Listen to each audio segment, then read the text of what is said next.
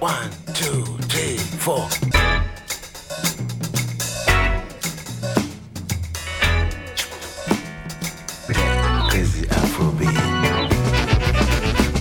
Radio Django, le grand direct, 18-19h.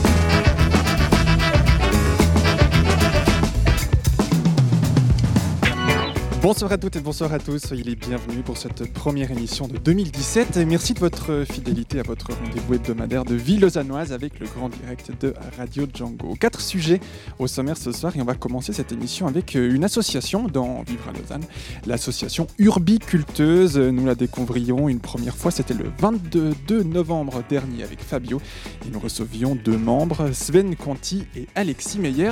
Ce soir, nous vous proposons de retrouver cet entretien en nouvelle diffusion. Tout à l'heure à 18h20 dans la Rose des Vents, Émilie, tu nous emmènes ce soir faire un voyage sur la route des Balkans avec deux jeunes journalistes romans. Et oui, j'ai rencontré en effet euh, Antoine et Thomas qui sont partis une année avec pour point de chute la Grèce et qui vont nous parler de leur périple. Voilà. Voilà, rendez-vous donc dans quelques instants dans la Rose des Vents. Et puis dans une demi-heure, toujours dans la Rose des Vents, nous découvrirons une, une- un nouveau Parle-moi suisse, la chronique suisse sur les cinq sens. Enfin, à 5h moins quart, ce sera Cultiver Lausanne et nous parlerons, Jean-Luc, de la programmation du quartier de Chailly. Euh, oui, bah, c'est-à-dire que dans les centres socioculturels et les maisons de quartier à Lausanne, il y a de plus en plus d'événements culturels. Et ce soir, nous avons invité euh, Sylvain Chablot, qui viendra nous parler un peu de comment ça se déroule dans ces maisons de quartier, contact avec le quartier, avec les habitants, comment ils mettent en place des événements culturels décentralisés. Ah ben, effectivement, l'histoire de jeter un coup d'œil directement dans les quartiers, ce qui va s'y passer ces, prochains mois, donc tout à l'heure, dans Cultiver Lausanne. Et puis pour conclure cette émission, ce sera le, le retour de la chronique hebdomadaire les mardis de Stéphane Venanzi, la chronique épicée sur les actualités culturelles. L'association Urbiculteuse, la route des Balkans avec deux jeunes journalistes romans, Parle-moi Suisse, la programmation, euh, la programmation, la programmation de la maison de quartier de Chailly, bien sûr, on en parlait il y a un instant, et les mardis de Stéphane Benanzi, c'est le programme de ce mardi 10 décembre, 10 janvier, bien sûr, on n'est plus en décembre, on est en janvier 2017 sur euh, Radio Django.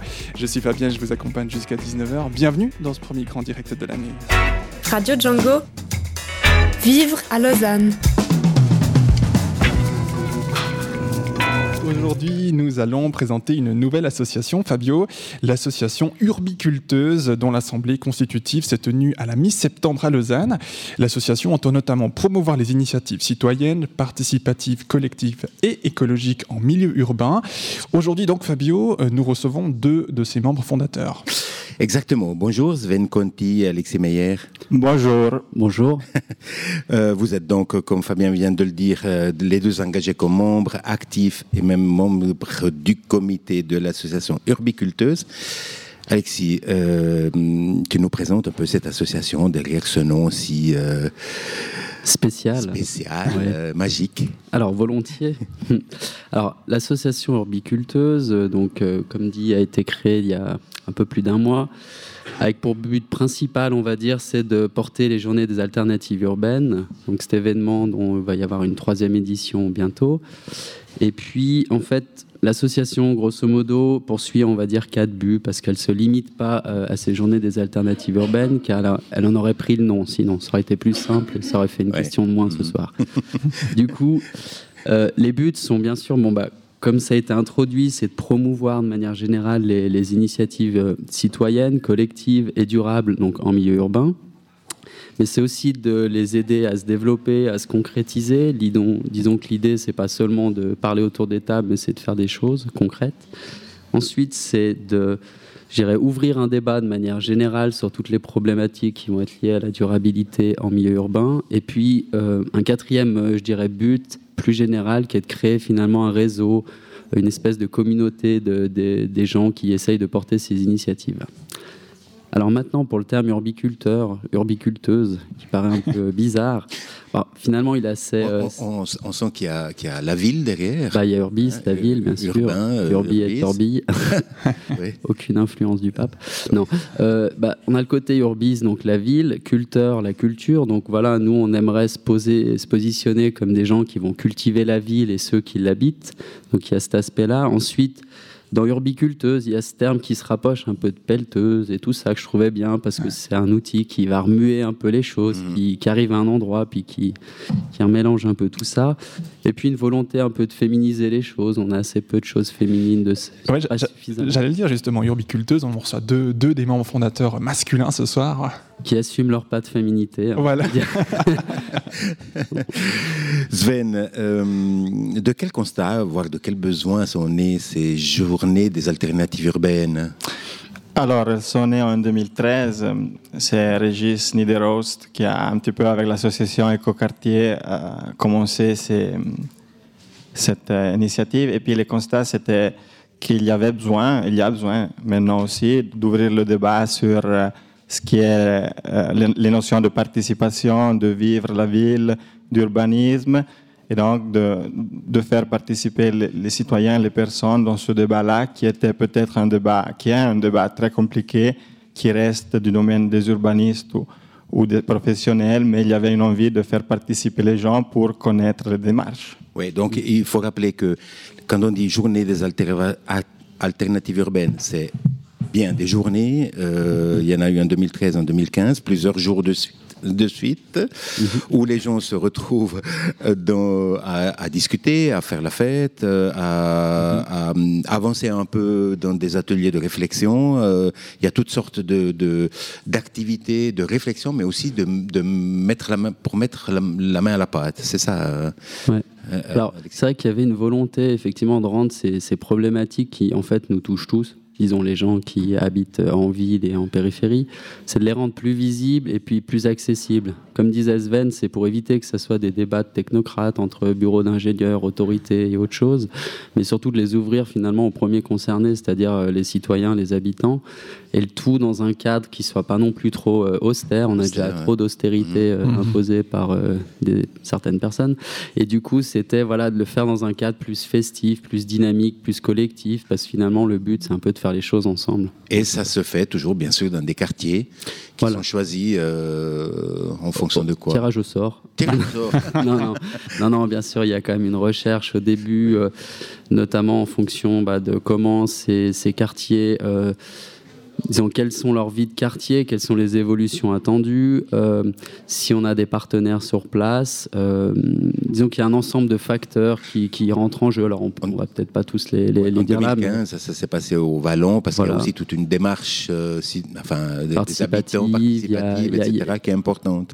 Tout à fait, il y Donc, avait déjà un noyau assez euh, présent justement de, de personnes avec un collectif qui essayait d'avancer. Donc finalement, les JAU, les, les journées des alternatives urbaines, leur a permis, leur a mis un petit coup d'accélérateur et de On, on- projecteur. on parlait, vous avez peut-être écouté sur euh, Radio Django, on parlait récemment des, euh, de l'écoquartier Métamorphose qui va se faire euh, dans les plaines du Loup. Je vous vois sourire. Oui. C'est un sujet pour lequel vous vous êtes un peu mouillé, un peu intéressé? Alors, bah, pour tout dire, le, projet Métamorphose, notamment cette partie, le volet des plaines du Loup, c'est un peu aussi celui qui a été à l'origine de l'association Écoquartier, que mentionnait euh, Sven euh, au début, qui a été à l'origine en fait des deux premières éditions des, des Journées des alternatives urbaines. Donc c'est vrai que c'est un projet, euh, une démarche qui, qui touche de très proche, euh, disons, tous les gens euh, de l'association, et puis par extension, on va dire, de l'association Écoquartier. Donc c'est sûr que ça nous touche. Après, c'est vrai qu'au niveau des, des, des plannings, tout ça, on se disait que le plein du loup serait peut-être pas forcément le bon moment euh, pour l'instant parce qu'on est encore un peu tôt, il y a des démarches qui se passent. Mais voilà, on est en contact notamment avec des gens, euh, des animateurs de la maison de quartier des Bossons, qui est euh, touché de plein fouet, on va dire, par les, les- le Ouais. projet des plaines du loup. Donc c'est sûr que ça reste en, en toile de fond un petit peu. Donc ça signifie qu'au-delà des journées des alternatives urbaines qui ont lieu tous les deux ans, euh, l'association euh, travaille dans ces dynamiques euh, liées au quartier? Euh, bien sûr. Alors, c'est un petit peu le but de la création de cette association pour essayer de euh, travailler avec les gens du quartier, donc selon les besoins qu'il y a dans le quartier. C'est vrai qu'on avait fait une première prospection au Plein du Loup pour savoir si les JAU pouvaient se faire là-bas. Après, on a, on a regardé aussi la ville de Vevey. On a pensé peut-être de partir dans une autre ville. Et finalement, on a choisi Malais car effectivement, on a vu un, un tissu euh, associatif et déjà bien développé Et donc, la volonté, c'est celle de commencer à créer, euh, de faire des contacts, des liens dans le quartier. Donc, euh, le quartier de Malais, c'est un quartier qui est en train de bouger énormément maintenant, ville de Lausanne. Euh, et Sven, tu dis, euh, l'association agriculteuse est déjà en train d'organiser cette euh, euh, troisième édition 2017 euh, là-bas. Oui, on a commencé déjà il y a quelques mois à prendre des contacts. Notamment, Alexis il a participé à beaucoup de rencontres à Malais. Et moi-même et tous les autres membres du comité, on, a pris beaucoup de contacts euh, dans, dans le quartier. On a fait des rencontres avec les animateurs de quartier, euh, que ce soit à la maison de Malais-Montellier, que ce soit à Carrefour Sud ou même le local de, quartier solidaire de Brosonectote. Et donc, effectivement, on a déjà pris des contacts pour faire des projets ensemble. Sven, tu voulais Oui. Ouais. Non, en fait, je voulais juste rajouter que là, on est, on venait de, on est en train de lancer, et on va, enfin, de faire en fait la, la partie un peu diagnostic pour vraiment voir ce qu'attendent les gens du quartier euh, après avoir justement identifié un certain nombre de partenaires. Puis maintenant, on va lancer un peu des groupes de travail qui vont travailler pour développer justement un certain nombre de projets pour arriver euh, à l'année prochaine euh, à l'événement en fait. Donc euh, le, on va dire la troisième édition est en préparation, elle suit son cours. Septembre 2017 dans le quartier de Merlé. Théoriquement, voilà. Euh, la ville de Lausanne, elle a aussi des démarches euh, euh, participatives un peu dans, dans- dans les quartiers. Est-ce que vous travaillez avec que- Quelles sont les relations de Oui. l'association avec Alors, Nous, nous, on milite vraiment pour, euh, je dirais, euh, fédérer et se regrouper et, euh, je dirais, mutualiser, synergiser, parce que sinon, ça sert à rien si on fait chacun notre truc dans notre coin en disant qu'on est tous participatifs. C'est, je trouve, un peu contradictoire. Donc, du coup, c'est vrai que, bah, de fait, on voit qu'il y a beaucoup d'acteurs. Donc, nous, on essaye déjà de s'accrocher, de jouer un rôle un peu de coordinateur, de mettre de l'huile ou de, faire euh, je dirais, rencontrer les gens qui sont pas forcément en contact, parce que des fois, on est un peu dans notre dans notre euh, canal et on regarde pas forcément ce qui se passe ailleurs. Donc nous, on a aussi cette volonté-là, effectivement. Mais c'est comme je disais un peu au début, c'est un de nos buts, c'est vraiment de connecter, euh, connecting people. On nous a déjà piqué le slogan. Voilà. Le slogan, oui. Mais euh, disons que voilà, nous, c'est ce but-là. Donc effectivement, on a par exemple un acteur qui s'appelle le Schéma de développement de l'Ouest lausannois, qui est un acteur qui justement fait un peu le lien entre toutes les politiques d'urbanisme et tout ça dans l'Ouest lausannois. Donc du coup, nous, euh, effectivement, on est en contact avec eux parce que c'est des acteurs essentiels. Vous disiez tout à l'heure que euh, euh, le- fait de travailler avec une association, c'était aussi de faire, de faire tomber un peu le- les dynamiques euh, participatives euh, auprès de la population, pas seulement dans les bureaux d'architectes, etc. Est-ce que l'association agriculteuse, aujourd'hui, elle peut profiter de ces personnes, des habitants, ou est-ce qu'il n'y a que des, euh, des architectes urbanistes, géographes euh, Des grands cerveaux. Pardon Des grands cerveaux. Des grands cerveaux. Il y a beaucoup de grands cerveaux, moi-même, euh, effectivement. Oui, c'est pas un jugement, effectivement. hein, mais- Non, mais hum, c'est vrai que pour l'instant, le- les partenaires principaux, c'est des professionnels, c'est des animateurs, c'est des urbanistes, des, des architectes. Et, mais c'est pour cela qu'on a commencé à faire des groupes de travail pour notamment aller voir la population locale, qu'est-ce qu'elle a envie de faire. Donc, on a un petit peu euh, les animateurs qui, nous- qui peuvent nous rapprocher de- des habitants. Après, c'est clair que pour certaines tâches, il y a besoin quand même euh, de certains experts un petit peu qui, savent comment se, se, se bouger, se mouvoir. C'est du travail pour vous, c'est du travail entièrement bénévole? Oui, effectivement. C'est une sorte de militantisme. Est-ce que c'est une façon de participer à la, à la vie politique? Alors oui, je pense, directement ou indirectement, oui. Oui, oui, c'est un engagement qui est finalement citoyen, je dirais, euh, plus que politique, finalement. Ça déborde le, le- le simple cadre politique.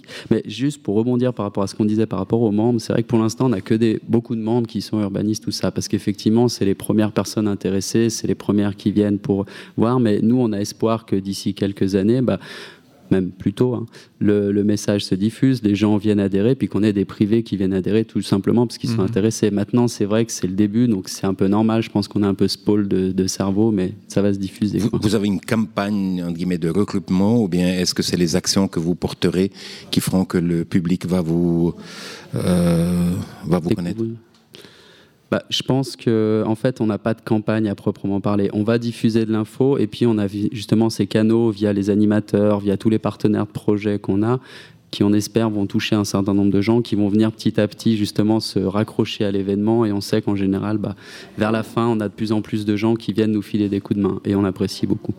Euh, oui, et donc pour cela, je, profite pour lancer un petit peu d'aller voir la page Facebook Urbiculteuse ou bien la page Internet des Journées des Alternatives Urbaines. Si vous voulez nous contacter, il y a nos adresses e-mail, nos téléphones, vous nous écrivez un message Facebook par exemple. Donc volontiers. Et puis euh, un dernier petit mot, qu'est-ce qui est attendu des nouveaux membres De l'investissement, logiquement?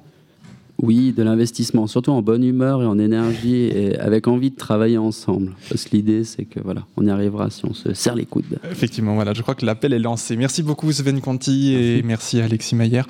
Merci, d'être venu nous parler de l'association Urbiculteuse dont vous êtes deux fondateurs. Euh, et on rappelle qu'elle portera à bout de bras l'organisation des prochaines journées des alternatives urbaines euh, qui est d'ores et déjà prévue. Ce sera en septembre 2017 dans le quartier de Malais si tout va bien. On peut vous retrouver et toutes les informations vous concernant sur votre site site www.alternativeurbaine.ch et sur votre Facebook, comme vous venez de le préciser. On met tout ça en lien sur notre site www.django.fm. Merci Fabio pour la préparation de ce sujet. Un plaisir. When she was 22, the future looked bright.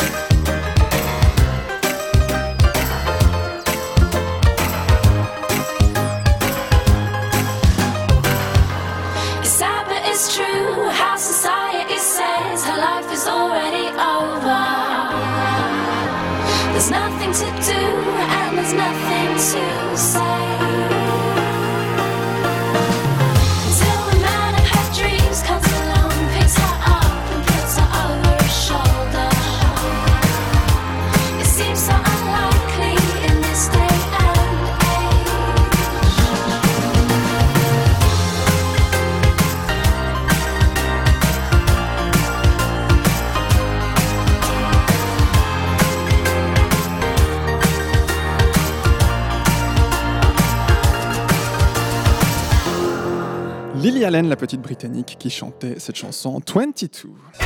Radio Django, la rose des vents.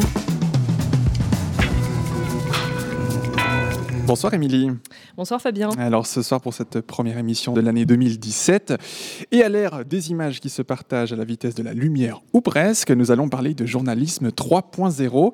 En effet, nous prenons quelque peu le large en suivant deux jeunes journalistes basés dans un premier temps à Lausanne qui sont partis sur l'un des hotspots de la planète durant l'année 2016 pour en ramener des documents inédits en termes de point de vue et d'angle d'approche. Et oui, ce soir nous allons parler de comment peut se créer et se faire le journalisme en 2016.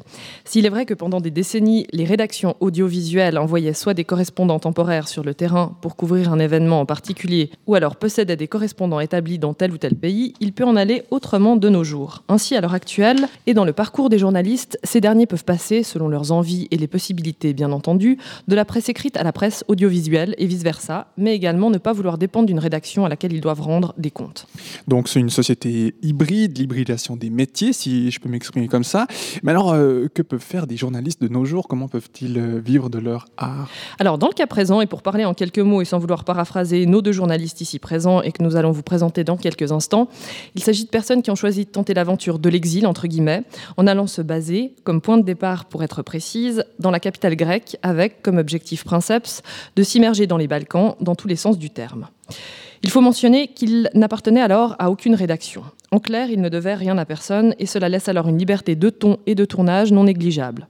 Ainsi, ces deux jeunes journalistes ont ramené et vendu des reportages parfois intimistes, décalés, profonds, dramatiques, mais également attendrissants ou doux amers, selon les goûts, si je peux m'exprimer en ce sens. Le fil rouge de leurs diverses interventions revenait à tâcher de mettre en lumière les mouvements de résistance des jeunes générations, et nous découvrons donc des personnalités tout en contraste, alliant force et fragilité sur le fond d'un monde globalisé, devenu presque liquide, et dont l'essence finit toujours par nous échapper. Ouais, effectivement, ça donne très envie d'en savoir davantage. Je dois bien l'avouer. Pour cela, eh ben, on va directement accueillir les deux principaux intéressés. Bonsoir Thomas Epitofalo. Bonsoir. Bienvenue sur Radio Django. À vos côtés, Antoine Harari. Bonsoir. Bonsoir. Vous êtes les deux les fameux deux jeunes journalistes dont on parle depuis euh, quelques instants. Vous êtes adepte du reportage en tout genre, c'est bien ça?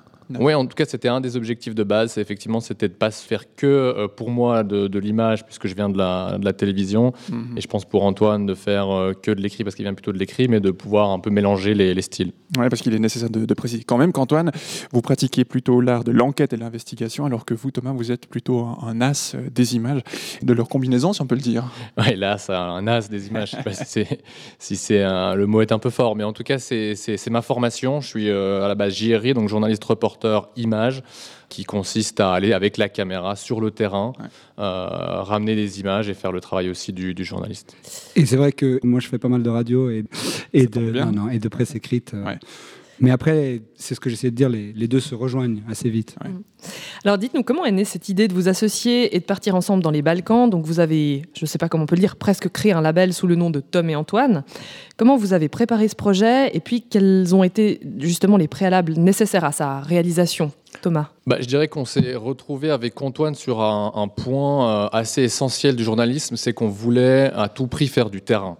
Et on voulait se donner la chance et le luxe euh, d'être d'être sur le terrain, de rencontrer les gens, de, leur parler et, et de pas être euh, en fait euh, contraint de, ramener un sujet pour une rédaction, puisque aujourd'hui les rédactions envoient des gens sur le terrain et euh, elles ont deux, trois, quatre jours, une semaine pour ramener un produit euh, fini à leur rédaction. Et ça, c'était un mode de fonctionnement qui est tout à fait normal et, légitime pour n'importe quelle rédaction. Mais nous, on voulait, je crois, en tout cas, c'était vraiment là-dessus qu'on s'est qu'on s'est retrouvés, euh, aller sur place, rencontrer les gens et se donner le, temps vraiment de- de les voir et de les rencontrer et de parler avec eux. Est-ce que vous pouvez nous parler euh, un peu du support, donc tometantoine.com Pour qui Quelle était la cible? Est-ce que vous avez été suivi Peut-être Antoine? Bah, L'idée, effectivement, à la base, c'était de dire que Tom et Antoine serait le, le- le site où on mettrait les, les histoires, les articles que soit on n'arriverait pas à vendre, soit on, on savait que ça, ça n'intéresserait pas forcément euh, les médias. Donc, euh, il y a des côtés un peu bonnes nouvelles où euh, tout d'un coup, euh, par exemple, on a fait un reportage au, Pakistan où on voulait montrer euh, que, la société civile se développait. Et puis, tout d'un coup, on va vous dire bon, bah voilà, on a de la place, on a deux, deux pages dans le journal, mais on n'aura jamais assez de place pour les photos, pour les vidéos, et puis pour tout l'enrichissement où, tout d'un coup, on peut se permettre aussi d'avoir un ton peut-être un peu plus décalé que, ce qu'il y aurait dans les médias. Alors, on, l'a vu, hein, Tom et Antoine.com, c'est un, un blog, un site internet. Est-ce que vous avez un peu de recul? Vous savez qui c'est qui vous a lu, qui vous a suivi? Alors sur Facebook, c'est plutôt des femmes de 25 à 34 ans. Merci les statistiques. Non, c'est vrai que ça c'est très difficile, euh, c'est difficile à, à dire. Euh, alors aujourd'hui, ben, euh, c'est pas malheureux, mais c'est- pour euh, mesurer un peu le succès, on, regarde un peu au like forcément, et, et- c'est comme ça qu'on qu'on- qu'on voit si on est, on est suivi. Donc on a, on a réalisé un score, si je puis dire comme ça, plutôt, plutôt honnête, avec euh, 1000, euh, 1200 euh, likes sur, sur notre page Facebook. Après, nos vidéos aussi, certaines ont été suivies, d'autres d'autres moins. Mais c'est vrai que c'est compliqué de savoir voilà, qui véritablement a lu ces reportages. On s'est tout de suite engagé sur quelque chose d'assez euh, ambitieux, puisque no- notre objectif, c'était un peu d'aller à contre-courant et de faire ce qu'on appelle des longues formes, donc des, long reads, qui sont des, reportages de terrain de plusieurs milliers de signes et qui sont très peu lus aujourd'hui, quand même, d'une manière générale. Donc la cible de base était, euh, était ambitieuse et c'est difficile de, savoir voilà, qui les ont lus précisément et, si, euh, si, ça, si ça a eu un impact. Mais pour en revenir à ma question, là, vous me parliez de, de Facebook notamment. Vous avez également publié ça sur votre site, tometantoine.com. Alors en fait, voilà, l'idée de base, c'était, je crois que c'est la chose suivante. Il faut s'imaginer un entonnoir euh, avec le, bout de l'entonnoir, c'est le site internet tometantoine.com et il y avait Facebook un peu, un peu au-dessus qui devait en fait attirer du monde sur notre, sur notre site. Et encore au-dessus Instagram et Twitter euh, qui étaient en fait les outils, on va dire, des, des- bases de lancement pour euh, essayer de, voilà, de concentrer les gens et de les attirer sur notre, notre plateforme. Difficile à dire si ça a fonctionné ou pas, mais en tout cas, c'était l'idée de base. Et comment avez-vous choisi vos sujets? Comment les avez-vous définis? Et puis comment vous vous êtes immergé dans les Balkans finalement? Alors, bon, pour le choix des sujets, c'est un peu à l'instinct, un peu aussi en, discutant euh, ensemble. Mais c'est vrai que assez vite, on s'est rendu compte que une des choses qui nous intéressait, c'était effectivement la, jeunesse, euh, euh, voir. Alors, c'est très compliqué de dire qui est jeune, qui n'est pas jeune, mais de voir un peu quels étaient les, réels problèmes des gens dans les pays où on allait. On s'est rendu compte que en allant en Turquie, en allant au Pakistan, après en allant en Égypte, mais même aussi euh, dans des pays comme, comme l'Albanie ou le, Kosovo, où on allé encore en Roumanie, les, préoccupations des jeunes sont, souvent différentes, mais il y a un point commun qui est bah, ce qu'on voit aujourd'hui, que, que, que- que tout le monde est un peu perdu et puis qu'ils ne savent pas forcément euh, où, où les emmènera le, le futur. Donc c'était ça, et puis c'était aussi de se dire, bon, bah, voilà, voilà les opportunités qu'on a, voilà, voilà comment on peut raconter cette histoire. Et, euh, et d'y aller euh, avec la chance de ne pas avoir de filtre. Et quel accueil vous a été fait en règle générale? Très positif. Je pense que, je pense que les, les gens sont toujours intéressés si, si on prend le temps, si, si on va les rencontrer. Et puis, la, la Suisse bénéficie quand même d'une assez belle image à l'étranger. J'aurais jamais pensé dire ça à part ça, mais c'est vrai. Et, et du coup, euh, en général, euh, ils sont quand même plutôt contents et, on leur montre le site. Et, donc, euh, donc ouais, ouais c'était, c'était très, très positif. Ça dépend un peu aussi de quels euh, acteurs tu parles en fait. Euh, si tu parlais des gens, euh, de- des interlocuteurs de nos reportages, je dirais que de manière globale, on on a été très bien reçus. Après, il y a certains journalistes sur place qui ont vu notre arrivée d'un mauvais œil. Il faut savoir quand même que le milieu du freelance, c'est un panier de crabes. Donc euh, il y a, certains, journalistes qui sont un peu montés sur leurs grands chevaux, qui nous ont dit de pas, de pas, en gros, marcher sur leur plate-bande. Euh, ça, au début, c'était un peu un choc euh, de, se confronter aussi à cette réalité du journalisme-là. Et puis après, bah, pour les, le dernier reportage que j'ai voulu faire en Grèce, on m'a refusé l'accès, les autorités m'ont refusé l'accès au camp euh, qui est un camp de réfugiés. Et je venais de faire un reportage sur les conditions de camp à l'intérieur, les conditions, d'hébergement à l'intérieur des camps. Et je pense que c'est pas un hasard non plus si après, maintenant, je sais pas si je suis blacklisté, mais en tout cas, ils, ont, refusé mon, entrée dans ce camp. Thomas Epitofalo et, et Antoine Harari, vous nous parlez ce soir de, de votre voyage que vous avez fait. Qu'est-ce que vous cherchez finalement en partant les deux dans ce voyage? Bon, je crois que d'abord, c'était euh, de se mettre au défi. Euh, de se mettre au défi, c'était un challenge journalistique. Euh, encore une fois, euh, l'idée, c'était de faire, de faire du terrain. Moi, je pense que le journalisme, c'est un métier qui nous permet d'être, de, participer au monde, d'observer le monde, d'essayer aussi de donner des outils aux autres pour le comprendre. Et moi, c'est ça qui me plaît dans ce métier-là, c'est qu'il y a une sorte de, euh, voilà, de complexité. Et, et le journaliste, en gros, il n'a il, il a pas besoin de prendre parti. Et ça, parfois, c'est assez super. Mais il doit simplement être objectif et voilà, donner des, des outils. Et moi, c'est ça que j'avais envie de faire.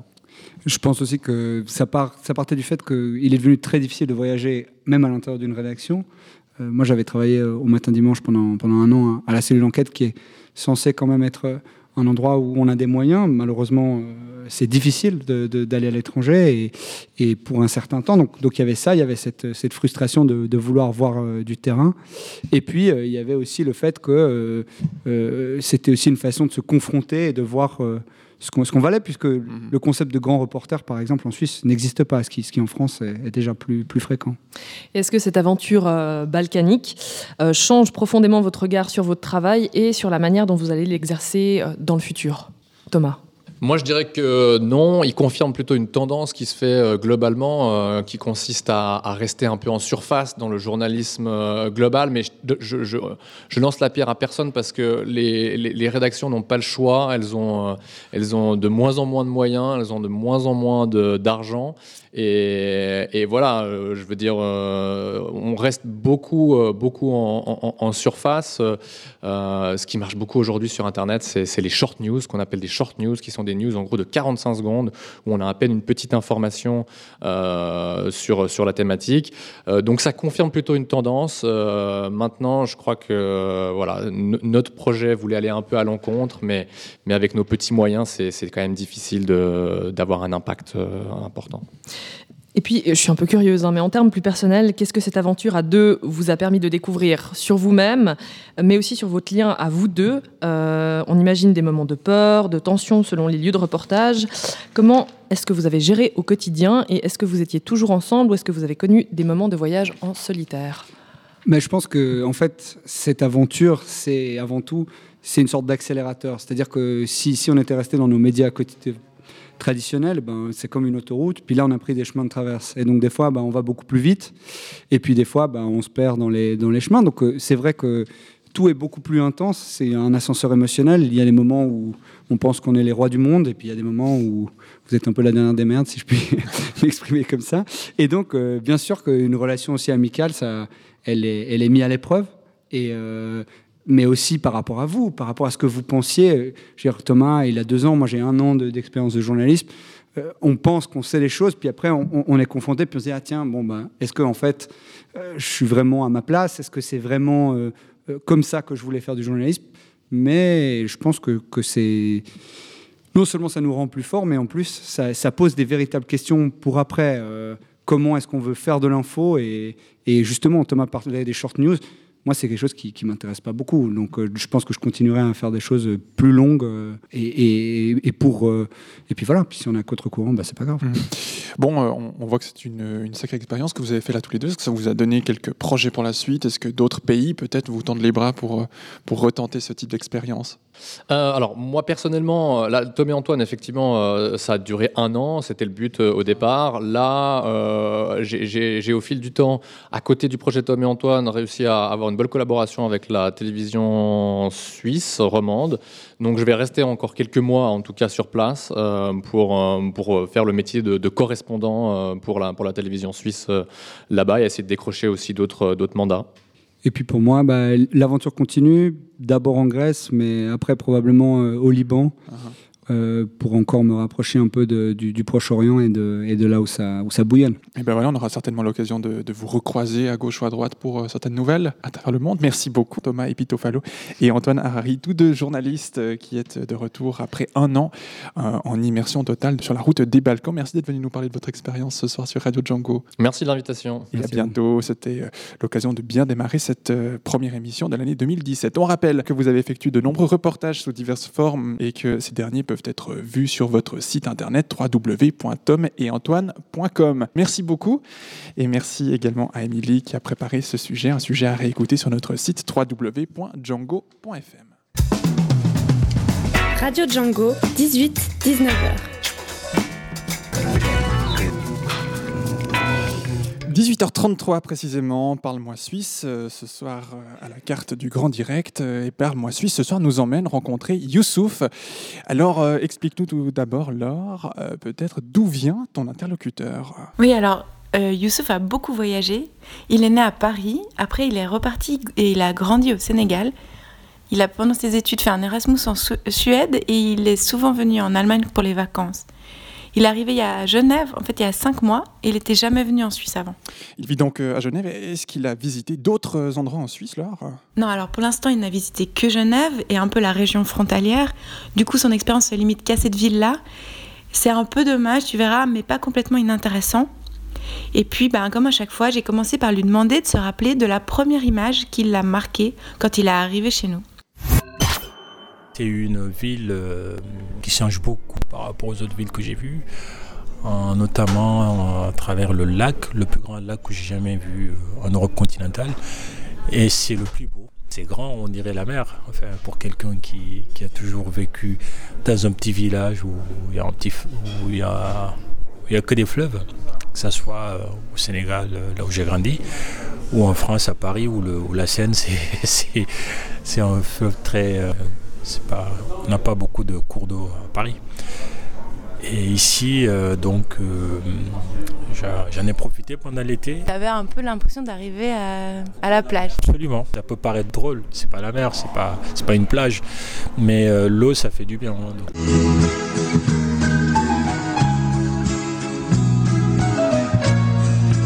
Est-ce que tu arrives à te souvenir de la première sensation, le premier toucher qui t'a paru particulièrement suisse? Bah, écoute, particulièrement suisse, euh, la bise. c'est trois fois à Genève. Euh, en France, il n'y a pas de règle. hein, donc, euh, ça peut être deux fois, trois, quatre fois, je sais pas. Un peu raide, l'étranger se penche en avant, lèvres pointues et bras ballants. Ne riez pas, les pauvres élèves allemands en échange scolaire connaissent tous ce terrible moment de gêne quand ils se trouvent face à leur famille d'accueil et que tout le monde n'a qu'une idée en tête, leur faire la bise. Est-ce que après, euh, il y a des choses dans la manière d'être qui t'ont frappé? J'ai du mal à me souvenir de choses qui m'ont particulièrement frappé au niveau de l'attitude parce que, bah, écoute, si, si, si on peut penser que la courtoisie c'est quelque chose qui peut frapper à l'esprit, euh, oui, les gens, je les ai trouvés plus rapport à la moyenne des villes que j'ai visitées ou où j'ai vécu à travers le monde. Certains peuvent penser que c'est dit politiquement correct, mais moi je suis d'avis que ça vient du fond du corps. Je peux parler du transport en commun. Ici, euh, les gens sont relax, euh, calmes.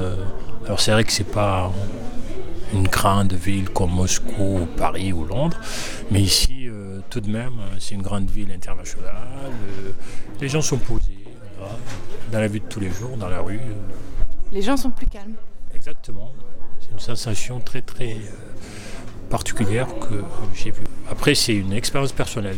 Et est-ce que tu arriverais à te souvenir d'un goût suisse? Par exemple, le fromage fondu. Chaque week-end, euh, j'en parle à des amis euh, euh, pour qu'on aille dans un resto et manger fondu. Ça n'a jamais eu lieu, donc je suis incapable de décrire. euh, Dans un récipient en terre, baptisé du doux nom de caclon, pressez de l'ail. Déposez une pointe de fécule ou de farine, point trop n'en faut. Versez un verre de vin blanc sec par convive et touillez. J'ai essayé, c'est les pizzas, les pizzas italiennes, puis euh, hamburger, pasta. Ça s'arrête là, mon expérience suisse. Il n'y a pas de Est-ce qu'il y a un son ou est-ce qu'une chanson, ça peut être une musique ou quelque chose qui, euh, au niveau de Louis, t'a marqué? Ce que j'ai remarqué, alors on va aller plus général. Il n'y a pas que la musique au niveau de, de- de ce qu'on écoute. Il y a aussi euh, le parler euh, genevois. C'est le Genevois style. Genevois. Machin, machin, c'est ami de Lausanne. Donc j'ai vécu dans beaucoup de villes francophones. Je trouve qu'il y a beaucoup moins d'argot à Genève que dans la plupart des villes où j'ai été. Donc c'est euh, facile de comprendre euh, genevois qui parle. Il y a plus d'argot, tu trouves par exemple à Paris? Absolument, absolument. C'est pas comparable. En France, il y a beaucoup de langages familiers. Euh, à Genève, il y en a beaucoup moins. Moi, je trouve que c'est tout à fait du français plus proche du français académique qu'on trouve dans l'Afrique francophone, par exemple, que, que le trop de langage familier qu'on trouve à Paris. Moi qui ai grandi à l'extérieur, où mon français, c'était pas ma langue maternelle, c'était plutôt le fait que j'ai vécu dans un pays francophone. Je me retrouve plus euh, dans le langage parlé genevois que dans le langage parlé parisien, par exemple. Est-ce qu'il y a une odeur qui t'a particulièrement marqué? Ah, Mais écoute, l'odeur, c'est comme euh, le goût. Moi, je suis enrhumé, donc euh, je suis incapable de, de sentir l'odeur. J'ai pas particulièrement été frappé par, euh, par une différence euh, d'odeur. Donc pour toi, le monde a la même odeur partout? Oui, tant qu'il y a des jardins, des parcs, un lac, un fleuve, c'est partout pareil.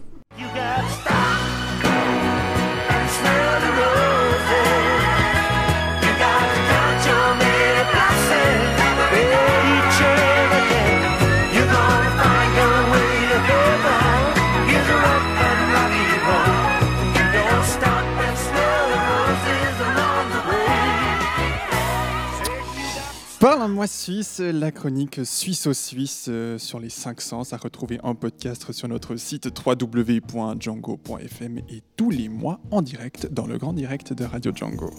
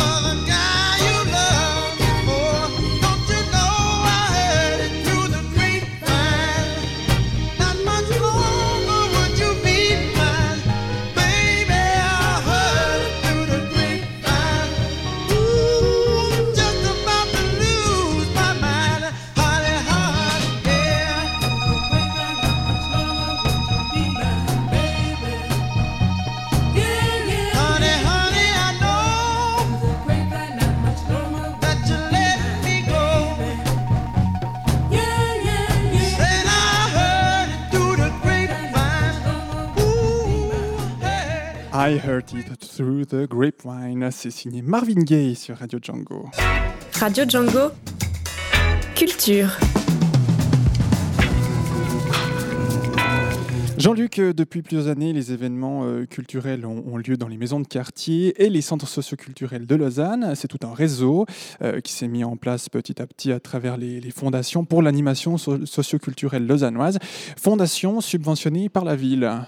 Oui, alors exactement. De- Depuis, euh, enfin aujourd'hui, euh, on va plus particulièrement parler de- du quartier de Chailly. Mhm. Parce qu'à Chailly, bon, il y a une maison de, de quartier qui, est- qui a ouvert ses portes en 2008. Et pour en parler, nous, nous accueillons Sylvain Chablot, qui est animateur euh, responsable de la programmation du spectacle et de la mise en place d'actions culturelles euh, dans le centre. hein. Bonsoir Sylvain Chablot. Bonsoir. Bienvenue sur les ondes de, de Radio Django. Alors, pourriez-vous tout d'abord nous, nous rappeler en, en quelques mots, euh, brièvement, qu'est-ce que c'est que la maison de quartier euh, de Chailly? Alors la maison de quartier de Chailly, c'est un des 16 centres de la Fondation pour l'animation socioculturelle lausannoise, qui se trouve euh, à Chailly. C'est une grande maison sur l'avenue de la Vallonnette. Mhm. C'est 2000 mètres carrés de locaux où il se passe plein de choses, des cours, des ateliers, des accueils pour les enfants, des accueils euh, pour tous les âges, euh, des animations de vacances. Et il y a une grande salle de spectacle de 180 places et donc une programmation culturelle. Oui, c'est une magnifique place. C'est un magnifique théâtre, c'est une magnifique salle qui est, qui est bien agencée avec une belle infrastructure. Qui est équipée euh, professionnelle, oui. Alors, euh, quelle place prend la, prend, prend la culture en fait dans, dans cette maison? C'est vrai que vous avez des spectacles, mais il y a aussi des fois d'autres animations. Enfin, dans un quartier, c'est décentré. euh, comment, comment vous avez imaginé de, de mettre la culture en vitrine dans, cette, dans ce centre? Alors je pense que la culture, elle a sa place un peu de manière informelle dans tout ce qui se passe, dans les rencontres, euh, dans les rencontres euh, entre les gens de- du quartier et d'ailleurs. Et puis, ben, on a cette salle, et dans cette salle, il y a des spectacles. Et là, euh, la culture prend une place plus visible de par la programmation. Mais les gens du quartier euh, répondent, euh, participent un peu à la programmation comment, comment, comment ça se déroule? Alors, on travaille avec, une, euh, avec des bénévoles du quartier, une commission, commission spectacle qu'on appelle, qui sont des bénévoles avec qui on réfléchit à ce qu'on va mettre dans cette salle. Et puis, euh, les gens du quartier ben, viennent voir les spectacles, en particulier les spectacles jeunes publics. Euh, ça, ça marche très bien. Et puis, pour le reste, on a besoin aussi euh, de tout, tout Lausanne et de tout le public de Lausanne. Mais les gens viennent, oui. Oui, parce que 2008, depuis 2008, vous avez vu une évolution concernant justement le public? Alors, je pense que maintenant la salle est connue comme un endroit où il se passe des choses et où on peut aller voir des spectacles. Donc, il y a une petite augmentation du public. Et puis, euh, moi, je vois surtout ça dans vraiment les événements familiaux. Alors, euh, il y a les spectacles jeunes publics, mais il y a tous les, toutes les fêtes de quartier, toutes les choses qu'on propose euh, aux familles. Je pense que oui, le, le public répond présent. Peut-être juste avant de parler du programme actuel, euh, il y a eu beaucoup de, troupes présidentes, enfin, il y a eu plusieurs euh, troupes présidentes euh, à Chailly qui ont mené aussi des activités, des animations culturelles avec les enfants, etc. Vous pouvez juste peut-être citer un exemple, parce que je trouve que c'est quand même très intéressant par rapport à ce qui se déroule d'habitude dans un autre théâtre. Alors, dernièrement, on a eu euh, le Théâtre Escarbouc qui a fait une création, qui a créé le spectacle euh, Le Terrier d'Albertine, un spectacle jeune public. Et euh, les deux comédiennes euh, qui travaillaient sur ce spectacle ont proposé des ateliers où des enfants du quartier pouvaient s'initier au théâtre pendant une heure après le spectacle, par exemple. Mhm. Et donc là, les, les parents, évidemment, euh, sont là, etc. Il y a, il y a Alors, une les, belle émulation, là, les, pa- j'imagine. les- les parents avaient euh, trois quarts d'heure de libre, une heure de libre, pendant que les enfants pouvaient participer au- Voilà. à l'atelier. On entend que vous vous axez énormément sur le- la programmation pour les enfants. Euh, pour, euh, est-ce, que dans cette programmation pour les enfants, vous incluez également les, les adolescents ou les, les moins enfants? Alors, euh, c'est vrai que là, j'ai axé sur la programmation jeune public pour euh, répondre à, à la question sur le- le- la participation du quartier. Après, on a toute une programmation adulte. euh, on va en parler après. Mhm. Absolument, mais, mais pour parler vraiment de, des ados voilà, adolescents, jeunes adultes, enfin ceux qui sont euh, ni vraiment adultes, euh, âgés ni enfants. Alors, on a proposé il y a quelques années un spectacle Mhm. euh, pour les spécifiquement pour les adolescents. Euh, on, on aurait pu avoir plus de monde. À ce- ce- on- on- il faudrait qu'on qu'on fasse plus de pub la prochaine Ouais. fois pour qu'on ait plus de monde. C'est assez un public assez difficile à, À capter. toucher et à capter, mais euh, on ne perd pas espoir. On, on va refaire ça. Et puis là, on a euh, on collabore avec euh, le gymnase du Bunion Site de Sévelin depuis déjà six ans, euh, avec des adolescents qui viennent faire des spectacles en allemand chez nous. Ah oui, pour le, Euh, dans, dans le cadre de la bilingue, etc. Dans, oui, dans le cadre de leurs trava- Ouais. travaux de maturité. Et on va accueillir le spectacle Fit- Fitness Excess euh, en, je ne sais plus la date par cœur, en mars prochain, du 27 au 31 mars prochain. C'est de nouveau une troupe euh, de gymnasiens encadrés par euh, des profs d'allemand Mhm. et des profs de musique qui viennent faire un spectacle en allemand. Et comment se déroule euh, cette collaboration c'est, ponctuel ou bien vous avez vraiment des contacts avec les profs qui mettent en place euh, ces ateliers de théâtre dans, le gymnase? Ça fait, ça fait la troisième fois qu'ils viennent. Euh, c'est eux qui avaient pris contact avec la maison de quartier au départ parce qu'ils cherchaient une salle. Et puis on a tout de suite imaginé que ça pouvait entrer dans notre programmation par le fait qu'on ait une maison de quartier et que ça entre tout à fait dans nos missions d'accueillir ce genre de ce genre d'aventure. Mhm. Sylvain Chablot, expliquez-nous alors euh, plutôt maintenant euh, globalement la programmation euh, des spectacles, des actions d'animation culturelle, etc. de la, de la maison de quartier de Chailly. À venir. À venir, s'il vous plaît, bah oui. On a le programme entre les mains qui vient de sortir aujourd'hui programme est sorti aujourd'hui, il est en ligne depuis tout à l'heure. Alors on a euh, des spectacles jeunes publics. On commence d'ailleurs par un spectacle qui s'appelle Troll d'histoire, euh, qui sera joué les 4 et 5 février prochains. Et dans les animations qu'on met en place autour du spectacle, on a un brunch familial le dimanche euh, 5 février après le spectacle. C'est des moments très conviviaux et très sympathiques. Mhm. Euh, on a un autre spectacle pour enfants euh, le 5 avril, euh, le mercredi après-midi, euh, deux représentations qui s'appellent Chan- Chanchito et le petit cochon des Andes, pour les petits des 4 ans. Et puis, euh, on a de la musique. Amélie Daniel, une chanteuse romande qui vient vernir euh, son nouvel album. Et le Chœur Auguste, qui est un chœur euh, lausannois qui vient faire quelque chose de très particulier, puisqu'ils vont faire des reprises chorales de la chanteuse Camille. Mhm. Euh, ça, c'est pour la musique. On a eh bien, le spectacle en allemand, Fitness Excess, qui sera joué en mars. Et puis, dans le théâtre, on a Il faut le boire, un spectacle de la compagnie Adapt avec, euh, Philippe, avec euh, pardon, Thierry Romanens, Antonio Trollo et Franck Semley. Ils viennent jouer une fois chez nous. C'est un spectacle qui annonce de rire beaucoup. Un autre spectacle qui annonce de rire beaucoup, c'est Jacques Bonvien qui vient avec son spectacle One Man Show Chier d'être vieux. Ça donne envie. Oui, il faut venir. Je pense que ça relativise beaucoup de choses. Et puis, euh, j'ai oublié quelque chose, je crois. Non, je crois que j'ai tout dit. Non, il y a encore votre. Ah oui. Il y a tout ce qui se déroule en fait avec l'improvisation. Il semble que sûr. maintenant vous avez pas mal de contacts avec les ligues d'improvisation. Voilà, les ligues d'impro nous ont contactés en fin d'année dernière, nous ont demandé si la salle était disponible pour les accueillir. Euh, on a tout de suite pensé que c'était que ça entrait complètement dans ce que devait offrir euh, une maison de quartier, c'est-à-dire accueillir euh, les matchs d'impro euh, de, la, de la ligue d'impro euh, vaudoise. Ils vont venir à quatre reprises. Donc ils vont se déplacer du centre-ville ju- jusqu'à Chailly. Oui, mais je crois qu'ils restent aussi au centre-ville. Euh, on accueille quelques, quelques événements, mais ils en ont beaucoup plus dans l'année. Donc ils cherchent plusieurs endroits.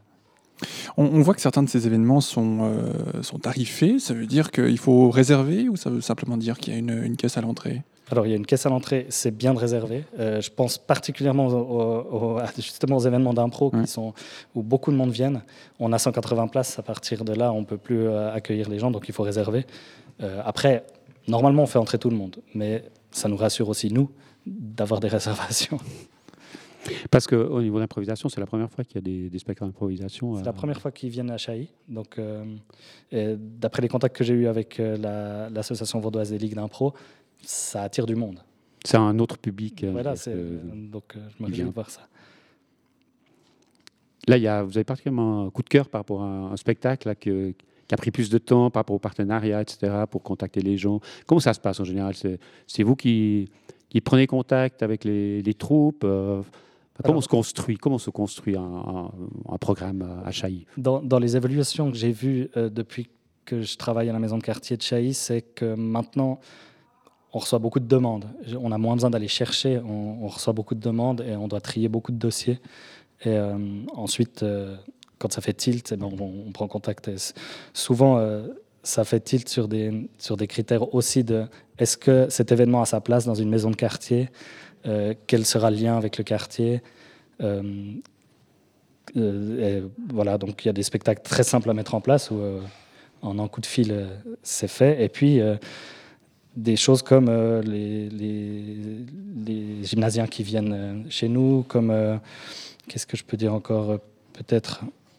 Là, on n'a pas ici, on a sur cette programmation là, mais quand la nuit du conte est venue chez nous, quand pour la fête de la musique, on prépare aussi quelque chose avec en collaboration avec Ebenezer, qui est une, institution à côté de, à côté de la maison de quartier. Là, il y a beaucoup de préparation. Et d'ailleurs, c'est pas dans le programme. On a juste mis que la fête de la musique aura lieu à la, fin du programme. Euh, ça, c'est quelque chose qui prend du temps, mais qui a tout son sens puisqu'on collabore avec d'autres euh, acteurs du quartier. Euh, voilà, il y aura des concerts à Ebenezer et chez nous. Oui, parce que quand même le, but d'introduire la, enfin, la culture, c'est un grand mot, un grand terme. hein. Dans les quartiers, il y a quand même toute une, réflexion par rapport à, par rapport à ça. Enfin, comment, qu'est-ce qu'on veut offrir, quelles sont les choses qui sont intéressantes par rapport aussi créer des débats, etc. Est-ce qu'il y a des, des- débats de temps en temps à- après les spectacles c'est, où ça se déroule un peu comme dans les théâtres habituels, où vous essayez de caractériser quand même un peu euh, la vie euh, voilà, de- de- de- dans une maison de quartier où on essaye quand même d'inciter les gens à réfléchir à- sur ce qu'ils voient, etc. Est-ce qu'il y a, il y a ce- cette volonté chez vous? Oui, il y, a- il y a cette volonté, c'est pas euh, évident à mettre en place. On l'a fait dernièrement avec un spectacle de poésie où on a eu tout un débat avant avec des poètes romans qui venaient euh, exposer leur, leur idée de l'écriture. Ça, ça s'est fait euh, en juin dernier, par exemple. Mhm. Et à ce, ce niveau-là, parce que je crois que vous avez un, comité euh, culturel qui, qui, travaille avec vous pour la programmation, ou en tout cas qui, évalue un petit peu le travail qui se déroule. Il y a, il y a des gens du quartier ou de l'association qui, travaillent avec vous par rapport à... Alors, euh, pendant longtemps, il y a des gens du quartier qui ont travaillé avec moi, et puis on est en train de réfléchir à comment perpétuer ça. Euh, moi, je trouve ça très intéressant parce que il y a, ça, permet d'apporter des idées, d'apporter de l'énergie, euh, que ce soit théorique, puis après pratique, parce qu'on a besoin de monde euh, quand les événements sont là. Donc on peut que vous contacter si on est intéressé à se donner de la peine, euh, à s'investir dans, votre, dans vos activités euh, euh, via le site internet directement. Oui, volontiers. Et ben voilà, le message euh, est transmis. Donc euh, les nouvelles activités, le nouveau programme de la maison de quartier de Chailly pour, euh, pour 2017. Et le programme entier est à retrouver. Il est tout frais, tout chaud. On l'a entre les mains imprimé. Euh, où est-ce qu'on peut le trouver en version imprimée? En version imprimée, il, a été, il sera envoyé cette semaine dans les di- différents lieux de Lausanne. Mhm. Euh, on peut le trouver bien sûr à la maison de quartier. On peut m'écrire en mail pour le recevoir, mais il est en ligne euh, en PDF sur notre site. Voilà, Et les médias, juste encore un dernier mot, est-ce que les, les médias lausannois ou vaudois euh, prennent contact avec vous Euh, vous avez- dit qu'il y avait quand même un, un petit nom enfin, qui s'était créé depuis un certain nombre d'années. Est-ce que maintenant vous avez arrivé à créer des, des contacts euh, avec, les, avec les médias Oui, avec euh, 24 heures, nous a contacté comme euh, tous les théâtres de Lausanne euh, et nous a demandé d'envoyer euh, notre programmation. Et ils ont fait écho dans un article qui euh, présentait les programmations de- des différents lieux culturels de Lausanne euh, en- au début de la saison. Et je vais réécrire à 24 heures là, ces jours. Et ben voilà, on, on se réjouit de vous lire euh, tout prochainement. Merci beaucoup euh, Sylvain Chablot d'être venu nous parler ce soir de votre programmation. Euh, on rappelle que vous êtes animateur et responsable de la programmation des spectacles de cette dite maison de quartier de Chailly. Et on rappelle votre site internet encore www.animation-chailly.ch. Bonne saison. Merci beaucoup. Radio Django, 18-19h. Sans transition aucune, à 18h56, on passe euh, à notre euh, chronique Les Mardis de Stéphane Venanzi, où justement notre chroniqueur euh, Stéphane est de retour de vacances après une réclusion volontaire bien méritée. Elle lui a permis d'échapper en partie, tout au moins, à la liesse factice des fêtes de fin d'année qui lui sont si chères. Ce premier grand direct de 2017 est pour Stéphane l'occasion de nous souhaiter, bien sûr, ses meilleurs voeux, enfin à sa manière évidemment, et de nous parler surtout d'un recueil de photos de l'excellent Luc Paru il y a bientôt 20 ans, Around the World. Les mardis de Stéphane Venanzi. Début janvier, j'ai eu le plaisir et le privilège de trouver dans ma boîte mail les vœux du photographe Luc Chesset. Un message agrémenté d'une délicieuse photo dans lequel il me souhaitait une année 2017 de découverte, de joie et de bonheur. Ce qui est quand même tout de suite plus agréable à entendre que les funestes bonne santé pour travailler davantage et coûter moins cher à mon assureur, réussite, moi qui cultive au contraire et assez volontiers l'échec, ou prospérité, alors que je suis un fervent partisan, pas tant de la décroissance que résolument de la croissance la plus draconienne. Habituel vœu à la limite de la malédiction, dont les abrutis lobotomisés par le capitalisme marchand vous badigeonnent de manière tout à fait répugnante dès que vous avez le malheur de sortir de chez vous. Surtout, ce qu'il y a de bien avec les vœux de Luc, c'est qu'ils s'inscrivent parfaitement dans la continuité de son histoire personnelle comme de son magnifique travail. N'était-ce pas lui, en effet, et en exergue à son très beau livre Around the World, qui inscrivait Le plus grand risque dans la vie, c'est de ne rien risquer.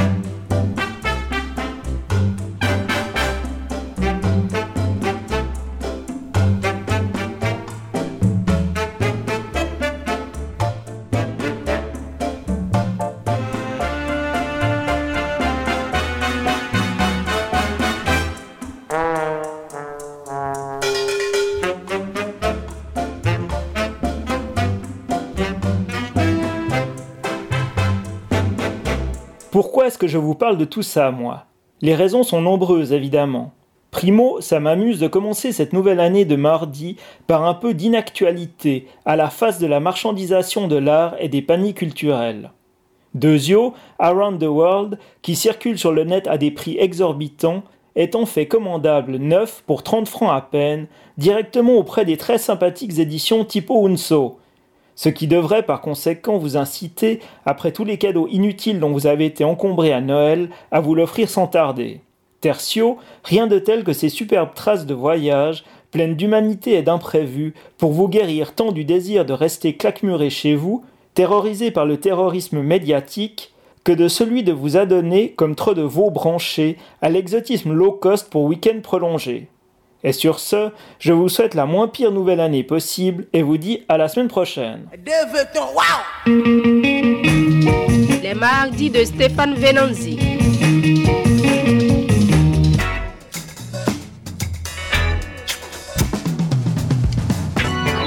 Cinq sujets étaient au sommaire de ce grand direct. Nous avons parlé ce soir de l'association Urbiculteuse, la route des Balkans avec deux jeunes journalistes romans, Parle-moi Suisse, euh, la programmation de la maison de quartier de Chailly et les mardis de Stéphane Venanzi. Voilà, c'était le programme que nous vous proposions ce mardi 10 janvier 2017 sur euh, Radio Django. Tous ces sujets sont à retrouver en podcast en tout temps et en tout lieu sur notre site www.django.fm. Radio Django, le grand direct, 18-19h. La semaine prochaine, euh, avec Voix d'exil pour euh, parler euh, de Rose des Vents, de voyage, d'immigration. Ce sera une interview menée comme chaque mois par Voix d'exil. Donc je vous donne rendez-vous mardi prochain à partir de 18h sur euh, Radio Django. Et dans l'immédiat, il est précisément 19h. Je vous souhaite une très belle soirée à l'écoute de nos programmes. Radio Django à écouter sur radio.django.fm.